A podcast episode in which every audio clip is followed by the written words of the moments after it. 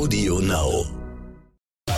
Ich bin ein Star, holt mich hier raus. Der offizielle Podcast mit Bella Lesnick und Sebastian Tiefs. Ganz herzlich willkommen, ihr Lieben. In den nächsten Wochen werden wir euch mit den heißesten Infos zum Dschungelcamp 2020 versorgen. Von uns bekommt ihr schon vor dem offiziellen Start der neuen Staffel alles, was ihr wissen müsst. Mhm. Zum Beispiel, wer sind die Kandidaten? Wie haben sie sich auf den Dschungel vorbereitet? Wovor haben sie die größte Angst? Wir haben die Kandidaten exklusiv vor ihrer Abreise zum Interview getroffen. Das gibt's jetzt in voller Länge. Mhm. Bei unserem Podcast zu Ich bin ein Star. Holt mich hier raus! Unser Kandidat heute ist DSDS-Gewinner, sammelt Echsen, also so mit Kriechtieren und so, da hat er privat auch zu tun. Und er hat ein optisches Erkennungszeichen. Es ist Prince Damien und das optische Erkennungszeichen sind die Nieten auf der linken Augenbraue. Dass er bühnentauglich ist, hat er schon bewiesen. Ob er dschungeltauglich ist, werden wir dann im Dschungel sehen. Wir freuen uns auf jeden Fall, ihn hier im Podcast zu haben. Die Kandidaten. Hallo Prince! Servus, hey. Prince, wir haben uns damals 2016, als du den, als du DSDS gewonnen hast, haben wir uns kennengelernt und ähm, ich habe dich als so lieben, großherzigen Typen kennengelernt, dass ich mich gefragt habe, ist dein Herz nicht zu, zu groß, zu weich für den Dschungel? Oh, danke, das freut mich erstmal. Ähm, ich, ich glaube, also ich wollte ja ursprünglich schon immer in den Dschungel gehen. Als ich 19 war, habe ich irgendwie eine Mail an RTL geschickt, habe gesagt, hey, also mich braucht sie nicht zahlen, ich gehe einfach so rein. Die haben niemals geantwortet. Und nach DSDS habe ich mit meinem Management gesprochen, habe gesagt, hey, es wäre voll cool, wenn ich jetzt in den Dschungel gehen könnte. und äh, dann stand das halt leider nicht zur Debatte. Aber jetzt ähm, endlich habe ich halt die Chance ergriffen und ähm, gehe halt rein. Also ich glaube auch nicht, dass ich so, ähm, wie soll ich sagen, großherzig bin, wenn ich zum Beispiel Hunger habe, dann sieht die ganze Geschichte einfach anders aus. da bin ich aber gespannt. Aber warum war das denn so, dass du mit 19 schon unbedingt in den Dschungel wolltest? Ich liebe Tiere und ich liebe vor allen Dingen Reptilien. Da gibt es ja Schlangen, Echsen und alles Mögliche. Also bei den Dschungelprüfungen yeah. ist man ja ab und zu in so Höhlen drin, wo Krokodile drin sind. Und genau. ich habe mal gegoogelt, wie man sowas einfach für normal, Otto Normalverbraucher möglich machen kann. Und das ist halt einfach richtig schwer, so etwas zu finden. In Deutschland gibt es ja. da einen Reptilienpark. Da kann man mit Krokodilen zusammen schwimmen. Das wollte ich immer machen. Aber der ist relativ ja. umstritten und ähm, ist auch relativ teuer. Und da ja. bietet sich natürlich der Dschungel an. Hat man dann alles for free quasi. Abenteuer. Ach, guck mal. Dschungelleben. Also die Tiere könnte ich dann quasi nicht schocken. Damit machen wir dich richtig glücklich. Ja, das einzig Schwierige könnten dann deine Mitcamper sein, weil du auch sagtest, wenn das Essen irgendwie knapp ist, dann kannst du auch schon mal grantig werden, was, was ich mir ja gar nicht vorstellen kann bei dir. Ähm, wie stellst du dir das so vor? Weil es ja wirklich, je nachdem, wenn die Prüfungen nicht so gut laufen, dann gibt es da halt nicht ganz so viel zu essen. Das wird die schlimmste Zeit meines Lebens. Ich liebe Essen und ich hasse es, Hunger zu haben. Und äh, mhm. bei mir ist das Sprichwort zuerst das Essen, dann die Moral wirklich Wirklichkeit. Also wenn ich jetzt nichts zum Essen habe, dann kommt bei mir die Moral erst ganz später. Also für mich mhm. wird es relativ schwierig, vor allen Dingen, wenn man mit Kandidaten zusammen ist, die ähm, man sich halt nicht ausgesucht hat. Also ganz einfach ja, Leute, wo man, wo man im normalen Leben wahrscheinlich dann nicht so gerne mit denen zusammen ist. Ich bin ja auch eigentlich so ein Eigenbrötler, muss ich sagen. Also ich bin gerne zu Hause alleine zurückgezogen mit meinen Tierchen und ähm, 24 Stunden unter Menschen, das habe ich tatsächlich nie wirklich erlebt. Man hat ja halt immer irgendwie die Möglichkeit, sich zurückzuziehen. Und da ist es halt nicht der Fall. Also das wird, glaube ich, das Schwierigste. Das stimmt, aber das heißt, wie lernen wir dich denn kennen? Also man kennt dich ja anders, ne? Wirklich nett, irgendwie zugänglich, umgänglich. Und wenn du jetzt dann irgendwie dich nicht zurückziehen kannst, wenig Essen hast, was für ein Prince kriegen wir dann präsentiert? Oh, ich glaube, ähm, das ist sowas wie Nikolaus und Krampus. Davor war ich der Nikolaus, der Leute beschenkt und dann kann ich einfach zum Krampus werden. Ich glaube, mhm. das, das wird, ähm, ich weiß nicht, ob, ob, ob ihr ähm, da, dafür gewappnet seid, aber ich glaube, das wird einfach ein ganz, ganz böses, böses Erwachen für manche Leute geben, die mich halt nur als Happy Prinzen kennen. Aber ich hoffe mhm. mal, dass ich das so gut wie möglich wegstecken kann oder vielleicht auch ein paar Leute da drin finde, die mich dann aufmuntern, weil ich habe echt mal so meine Phasen. Also am Tag bin ich nicht immer so immer dauerhappy, sondern da gibt es auch Phasen, wo ich einfach meine Ruhe haben will.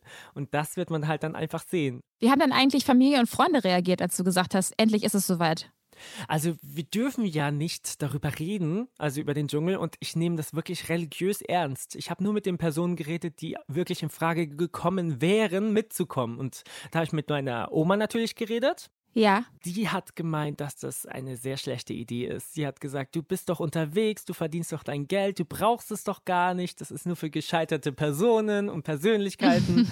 und dann habe ich gesagt, ja, aber Oma, schau, stell dir vor, wenn ich jetzt da so einen Flug nach Australien buche, im Dschungel schlafen will, Abenteuer haben möchte und Krokodile angucken will, das, das ist einfach unglaublich teuer. Das kostet 6000 Euro oder noch was. Und da bekommst du so ein Detox-Wochenende und kriegst es auch noch bezahlt. Noch dazu kann ich was für die Rente zurücklegen. Und dann hat sie gesagt, ja, okay, das mit der Rente kann sie gut verstehen, aber dennoch findet sie es nicht cool. Und letztens habe ich sie zum Essen eingeladen und da meinte sie, ähm, ja, dass, dass ich, ähm, wenn ich irgendwie Hoden essen muss, dann soll ich mir ja. vorstellen, dass das so lecker schmeckt wie das Essen, was wir da gerade gegessen haben. Also ich glaube, jetzt hat sie Frieden damit gefunden. Okay, ob das so klappt, naja, ich bin gespannt, aber es ist auf jeden Fall eine, eine, süße Idee von der da Ober, da das Kopfkino einzuschalten, damit es nicht ganz so schlimm ja. ist. Aber apropos äh, schlimme Sachen essen, das ist ja schon mal der Fall bei den Prüfungen. Also die Reptilienprüfung und Tierprüfung ist ja das eine, ne, wo ich das Gefühl habe, da weiß ich gar nicht, ob du dich dann auf die Prüfung konzentrierst und nicht eher dann die Tiere streichelst die ganze Zeit, weil du so froh genau, bist, dass du sie ja, endlich triffst.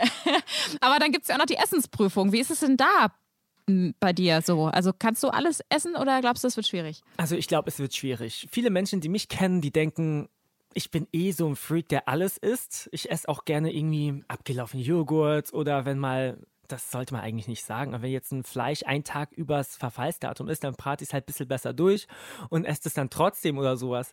Oder manchmal esse ich auch Karotten, die halt dunkel sind oder schwarze Bananen oder so. Viele mhm. ekeln sich da schon vor, ich nicht. Aber ich glaube, wenn, wenn, wenn etwas einfach abscheulich riecht oder abscheulich ausschaut und abscheulich schmeckt, dann, dann ist bei mir der Wirkreiz leider äh, so stark ausgeprägt, dass es nicht wirklich lange drin bleiben wird. Also das wird für mich schwierig auf jeden Fall. Ich okay. esse gerne Sachen, die gut schmecken. ja, okay. Ja gut, aber das kann, glaube ich, auch jeder nachvollziehen, dass diese Essensprüfungen echt äh, es in sich haben. Ne? Ähm, was wirst du denn in der Zeit am meisten vermissen, wenn du im Dschungel bist? Am meisten werde ich vermissen, dass ich äh, mit der Außenwelt Kommunikation halten kann. Ich habe ja zu Hause Tiere, meine Oma, mit der schreibe ich fast täglich immer einen guten Morgen, gute Nacht und dann schicke ich manchmal ein Video mit dem, was ich gemacht habe an den Tag. Und das kann ich halt dann einfach nicht machen. Da weiß ich nicht, ob es der gut geht. Ich weiß auch nicht, was sie dann von der ganzen Sache hält. Und mm. ähm, das wird für mich das Schwierigste sein. Einfach keine Kommunikation zur Außenwelt. Das ist, glaube ich, das auch für die anderen das Schwierigste. Ja, auch so ein bisschen Handy-Detox, ne? Also nicht nur wenig essen, sondern auch einfach mal. Oh ja. Nicht ans Handy. Das ist ganz schlimm. Das erste, was ich am Tag angucke, sind erstens meine Tiere und danach mein Handy. Und das letzte, was ich angucke, ist mein Handy. Also das wird für mich auf jeden Fall schwierig. Da muss ich mich leider der ähm, Prüfung stellen, mit Menschen dann einfach zu reden den ganzen Tag. Sonst wird es relativ still. Das stimmt. Sag mal, ähm, gibt es irgendwas, ähm, wo du dir vorstellen kannst, wenn das passiert, dann würde ich den Satz sagen, ich bin ein Star, holt mich heraus. Nee, gibt es nicht. Also ich habe mir, ich, ich halte mich auch selber nicht für einen Star also nicht mal Z-Promi, auch nicht ab, gar nicht Promi, so halte ich mich. Und Ach. deswegen würde ich den, den Namen, ich bin ein Star, holt mich hier raus, niemals sagen. Also nö. Unter keinen Umständen. Ich meine, vielleicht gibt es ja irgendwas, wo es dir richtig dreckig geht. Keine Ahnung, wo du sagst, boah, ich, äh, ich muss raus, dann würdest du es auch nicht machen. Ich, Meistens zwei Wochen, ne? Also ich würde, ich würde ehrlich gesagt dann sagen, hey, holt mich hier raus, aber niemals, ich bin ein Star, holt mich hier raus. Weil das aber dann kommen wir dich nicht holen. Ja, Prinz. dann muss ich das durchstehen. Sag mal, es gibt ja immer auch, ähm, es gibt immer auch äh, Post, ne, ins, ins Camp. Echt? Von ja, jeder kriegt, hast du es denn nicht geguckt? Die letzten Jahre, Prinz. Doch, aber ich dachte, das ist von Leuten, die sowieso schon mitgereist sind und die schreiben dann was Liebes, was man dann bekommt. Das habe ich gedacht. Also ich habe nicht hm. gedacht, dass es wirklich von Deutschland darüber ist. Über welche Post würdest du dich am meisten freuen von wem, wenn du da drin bist? Oh mein Gott. Ähm, erstens, wenn meine Oma mir schreibt und sagt, hey, du schaffst es. Anstatt dass sie sagt, ja, was, was hast du da für komische Sachen gemacht? Und ähm, am liebsten Post von Menschen, die ich lange nicht mehr gesehen habe. Beispielsweise meinen Ex-Gitarristen, mit dem war ich ja mhm. sehr, sehr, sehr viele Jahre unterwegs und habe gemacht, getan. Und nach DSDS ist einfach die Verbindung wurde gekappt von seiner Seite aus. Also wenn der mir auf einmal schreiben würde, ich würde kein, das wäre richtig krass für mich, weil ähm, den habe ich so viele Jahre nicht mehr gesehen. Ja. Okay. Also Aber wart ihr denn auch zusammen? Wart ihr ein Paar? Darüber möchte ich nicht reden. Wir waren auf jeden Fall sehr gute Freunde. Okay, verstehe. Aber bist du aktuell Single Ja, oder bist du vergeben? Single. Oh. Ich bin, ich bin so Single, dass ich äh, quasi eine Beziehung mit meinen Haustieren habe. Ich, hab, ich bin echt sowas wie der verrückte Katzenonkel. Ja, die Creepy Cat Lady nur Genau, anders. genau, nur mit Echsen und so. Ich habe mir jetzt vor zwei Tagen sogar eine Schlange zugelegt und jetzt merke ich, dass ich wirklich durchgedreht bin.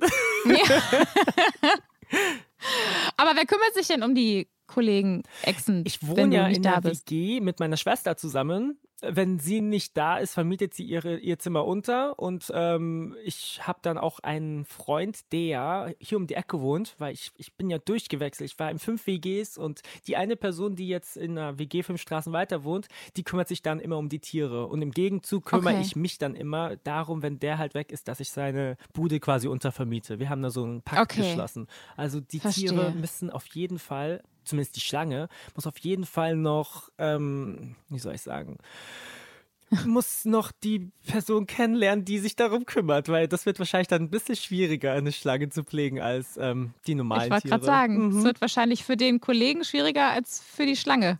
oh ja, daran zu ja, gewöhnen. Das, das denke ich auch. Okay, aber ich meine, es scheint ja alles sonst so weit organisiert zu sein. Du freust dich auf die äh, Tiere im Dschungel, auf die Krokodile und Co.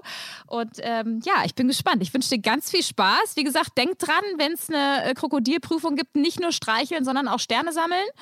Und Oh ähm, ja, wir hören uns dann spätestens, wenn du draußen bist. Ganz viel Spaß im Dschungel, Prince. Oh, danke schön. Ciao. Ciao. Ich bin ein Star, holt mich hier raus. Der offizielle Podcast zum Dschungelcamp. Jeden Abend live bei RTL und jederzeit bei TV Now.